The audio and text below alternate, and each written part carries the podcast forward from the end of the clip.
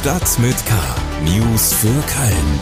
Der tägliche Podcast des Kölner Stadtanzeiger mit Annika Müller.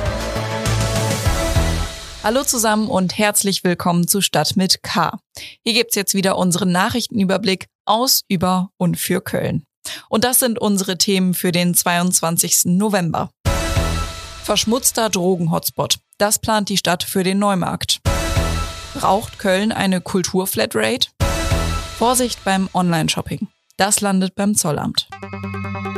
Schlagzeilen. Der Kölner Rewe-Konzern beendet nach dem FIFA-Verbot der One Love-Kampagne mit sofortiger Wirkung seine Zusammenarbeit mit dem DFB. Man werde auf seine Werberechte aus dem Vertrag verzichten, insbesondere im Kontext der Weltmeisterschaft. Das teilte das Unternehmen mit. Die Stadt Köln hat sich bei den Betreibern des Cine Nova in Ehrenfeld entschuldigt. Das Kölner Ordnungsamt hatte dem Kino am Toten Sonntag untersagt, bis 18 Uhr Filme zu zeigen. Die Begründung, ein NRW-Gesetz schreibe das vor. Weil der Disponent nicht auf die Anweisung hören wollte, wurde die Polizei dazu gerufen. Am Montag teilte dann das NRW-Innenministerium auf Anfrage mit, dass Kinos auch am Toten Sonntag ganz normal Filme zeigen können. So schickte die Stadt jetzt nicht wie angedroht einen Bußgeldbescheid, sondern eine Entschuldigung an Cinenova. Die KVB ruft zur Teilnahme an einem ganz besonderen Flashmob in Köln auf. Als Weihnachtsmann oder Frau verkleidet sollen am 4. Dezember zahlreiche Menschen durch die Stadt radeln.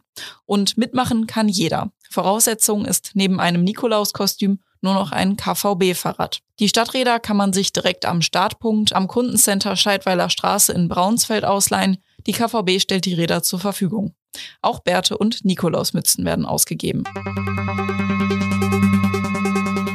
Oberbürgermeisterin Henriette Reker sagte dem Kölner Stadtanzeiger im Herbst 2021, dass die Zustände auf dem Neumarkt im Hinblick auf die Drogenszene, auf Obdachlosigkeit und Vermüllung nicht hinnehmbar seien. Mehr als ein Jahr danach hat sich die Situation ganz offensichtlich kein Stück verbessert. Im Gegenteil, die Drogenszene hat sich ausgeweitet. Das soll sich jetzt aber ändern. Wir kommen zu den Themen, über die wir etwas ausführlicher sprechen wollen. Stadtentwicklung. Die Probleme am Neumarkt mit der Drogenszene sind bekannt. Schon seit Jahren sagt die Politik, da muss sich etwas ändern. Aber irgendwie wird es nicht besser. Ganz im Gegenteil, die Situation hat sich in den vergangenen Monaten sogar verschärft. Mir sitzt jetzt Tim Attenberger aus unserer Lokalredaktion gegenüber, denn Stadt und Politik planen jetzt erhebliche Veränderungen, damit sich dann doch mal was bessert. Tim, einmal vorweg, was sind denn jetzt die Gründe für diese Verschärfungen? Kann man da was sagen? Ja, ähm, die Bürgerinitiative Zukunft Neumarkt ähm, hat den äh, Ansatz, dass es an dem neuen Drogenkonsumraum liegt, der im Gesundheitsamt eröffnet wurde. Äh, das ist ja an und für sich etwas, was dafür sorgen sollte, dass eben die Drogenabhängigen nicht auf der Straße ihre Drogen konsumieren. Tatsächlich ist es aber so, dass die Öffnungszeiten nach wie vor sehr begrenzt sind. Also sonntags ist es zum Beispiel komplett geschlossen. Ähm, unter der Woche ist um 18.30 Uhr Schluss und samstags um 17.30 Uhr. Und wenn sich halt ähm, Abhängige einen Schuss setzen wollen, dann können sie sich natürlich schlecht nach diesen Uhrzeiten richten. Das heißt also, man weicht dann eben doch wieder mehr auf die Hauseingänge, auf die Tiefgarageneinfahrten und andere Nischen in den, äh, in den äh, Straßen aus. Und äh, das ist die Theorie, warum jetzt eben noch deutlich mehr ähm, davon zu spüren ist für die Anwohnerinnen und Anwohner. Kommendes Jahr soll jetzt der sogenannte Masterplan Neumarkt anrollen. Was genau ist denn da geplant? Ja, das sind natürlich jetzt äh, im Moment noch Überlegungen. Ähm, wir haben das auch äh, äh, eher erfahren, dass es diese Gespräche gibt. Also das ist noch nicht ganz offiziell. Ähm, wir wissen aber, dass äh, schon seit längerem geplant ist, den Brunnen, ähm, den es auf dem Neumarkt mal gab, äh, zu reinstallieren. Ähm, da wurde jetzt auch äh, eine neue Ausschreibung auf den Weg gebracht, nachdem die erste nicht funktioniert hat. Also da soll ein Unternehmen gefunden werden, damit der Brunnen dann äh, wieder sprudelt. Das wird allerdings immerhin noch bis äh, zum Frühjahr 2024 dauern. Ähm, was aber auch geplant ist, ist äh, den Kiosk wegzunehmen und äh, die Dönerbude, ähm, die dort auf dem Platz sind, weil das eben auch Anzugspunkte für die Szene sind.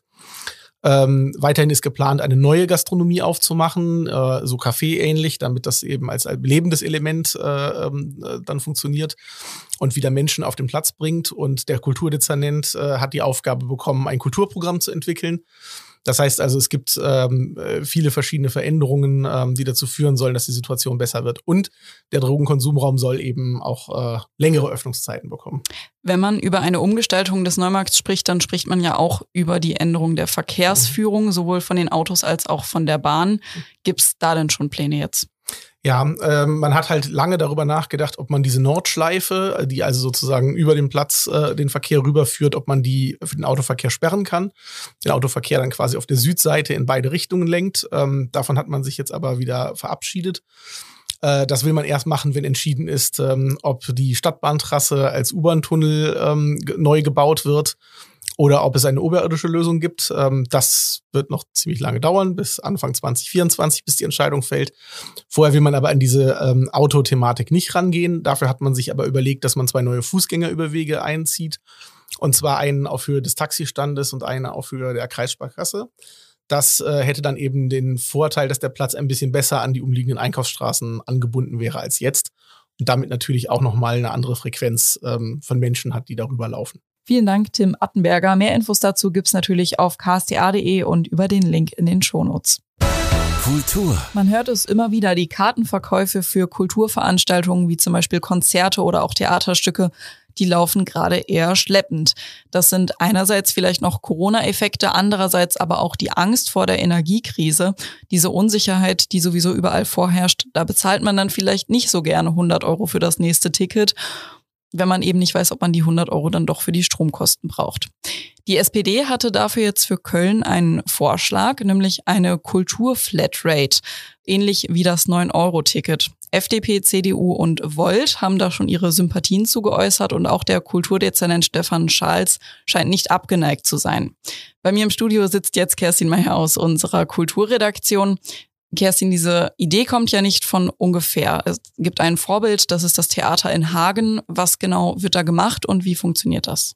Genau, in Hagen äh, gibt es dieses 9-Euro-Ticket schon länger. Äh, das äh, gibt es für das Theater dort, allerdings auch nur für das Theater dort.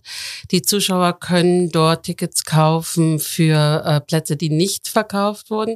Das heißt, die Abonnenten zahlen so weiter wie vorher. Die leeren Plätze werden dann eben für 9 Euro verkauft. Und das funktioniert anscheinend sehr gut. Es kommen neue Leute ins Theater, die bisher nicht nicht da waren, jüngere Leute.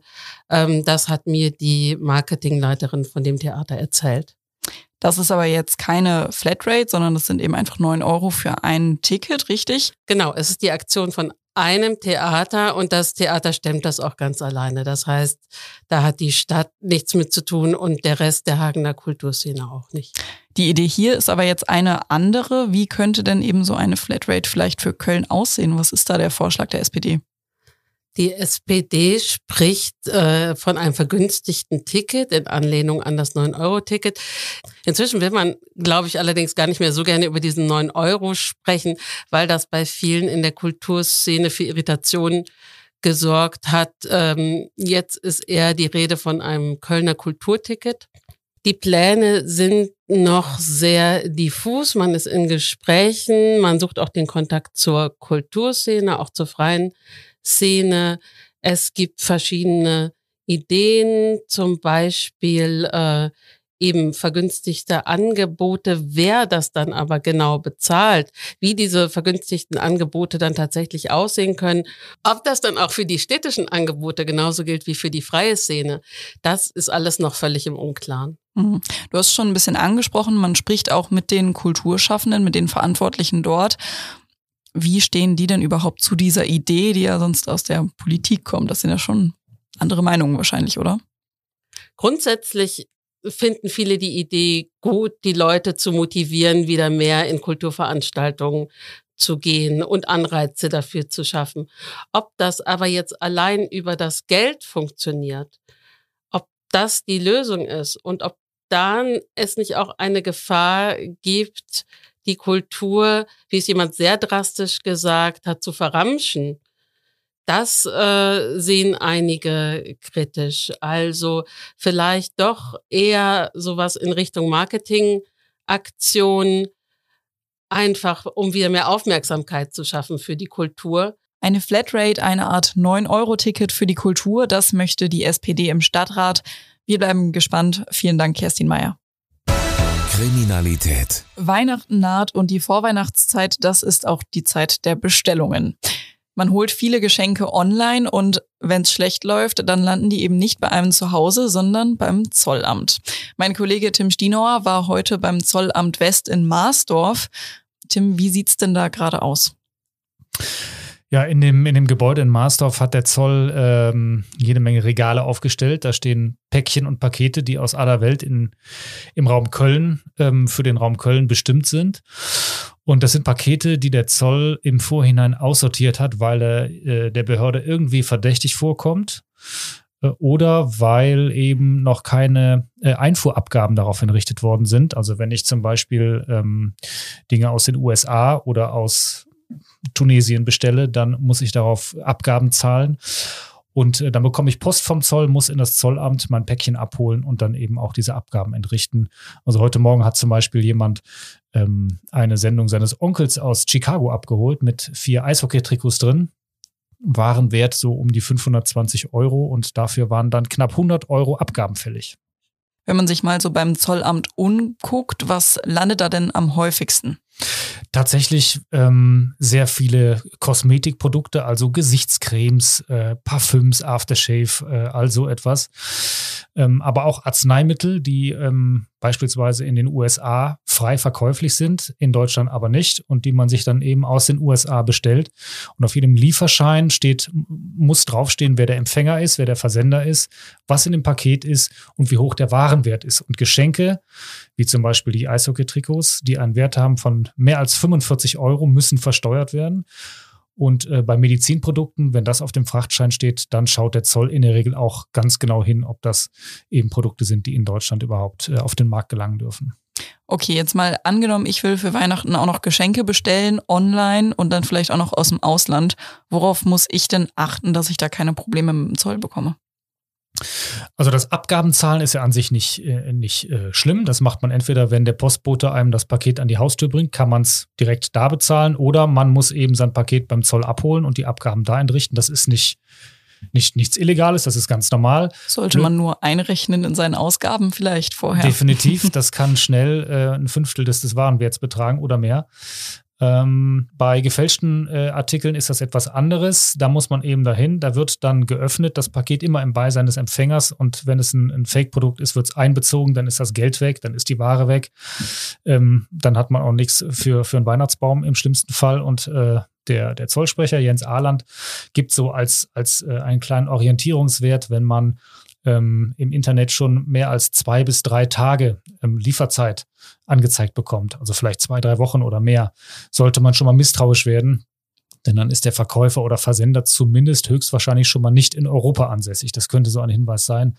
Ansonsten sollte man sich genau angucken, ob der Verkäufer, ob die Plattform seriös ist. Aber selbst bei bekannten Online-Händlern wie Amazon ist man nicht davor gefeit, dass da schon mal Händler drauf verkehren, die eben aus China äh, versenden Produkte, die hier in Deutschland nicht verkauft werden dürfen. Wenn die Louis Vuitton-Tasche dann plötzlich nur 10 Euro kostet, dann sollte man vielleicht misstrauisch werden. Ganz genau. Oder Schuhe von namhaften Luxusherstellern. Äh, eben 30 statt 800. Damit sind wir auch schon wieder am Ende von Stadt mit K angekommen. Bevor ich mich aber verabschiede, hier ein Hinweis an alle Autofahrerinnen und Autofahrer.